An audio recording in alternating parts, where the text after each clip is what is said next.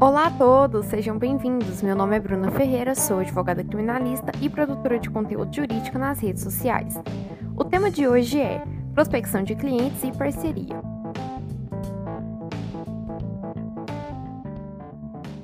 Talvez você esteja se perguntando: onde está o meu cliente? Tem um advogado criminalista que eu admiro muito, que é o André Coura, e ele diz que o nosso cliente está em qualquer lugar. Eu fiquei refletindo sobre essa frase e hoje realmente faz sentido na minha cabeça e na minha advocacia. Isso volta no assunto do primeiro podcast. Você precisa se posicionar. As pessoas precisam saber da sua profissão. Você precisa ter sempre em mãos um cartão de visita. Você precisa se conectar com pessoas. Você precisa frequentar eventos. Você precisa entender todo o cenário.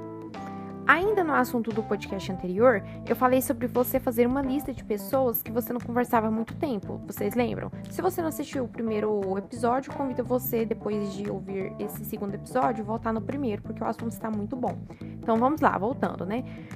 Os exemplos que eu passo para vocês são coisas que eu aplico na minha advocacia. Então, por exemplo, semana passada, uma pessoa que estudou comigo no ensino fundamental me mandou mensagem referente à aposentadoria. Eu não atuo na área previdenciária, mas tenho um parceiro que é excelente nessa demanda. Só esse mês eu indiquei para este parceiro três clientes na área previdenciária. Ter bons parceiros é essencial. Precisamos buscar parceiros com os mesmos objetivos que o nosso.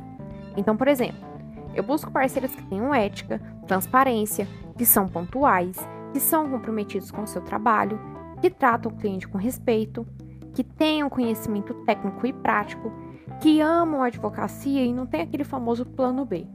Por que, que eu falo plano B?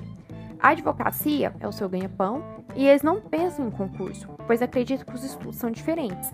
Isso é uma postura minha. Pode ser que para você tenha outro pensamento e está tudo bem, mas eu prefiro estar cercada de pessoas que respiram a advocacia 100% do seu tempo. Se as coisas não forem conversadas e alinhadas desde o início, a parceria acaba virando um problema. Então é importante o diálogo e a realização de um contrato de parcerias transcrevendo a função de cada um.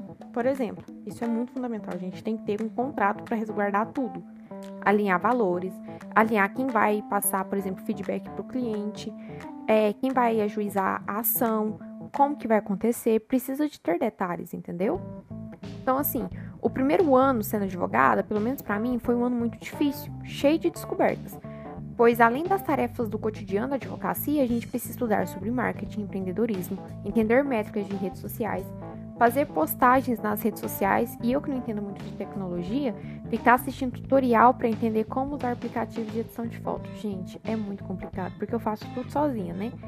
Então, a gente tem que administrar o tempo, saber sobre gestão, é muita informação e às vezes a gente se perde. Então, por isso que é interessante a gente sempre ter um cronograma, a gente sempre é, visualizar rea realmente como é a nossa realidade, né?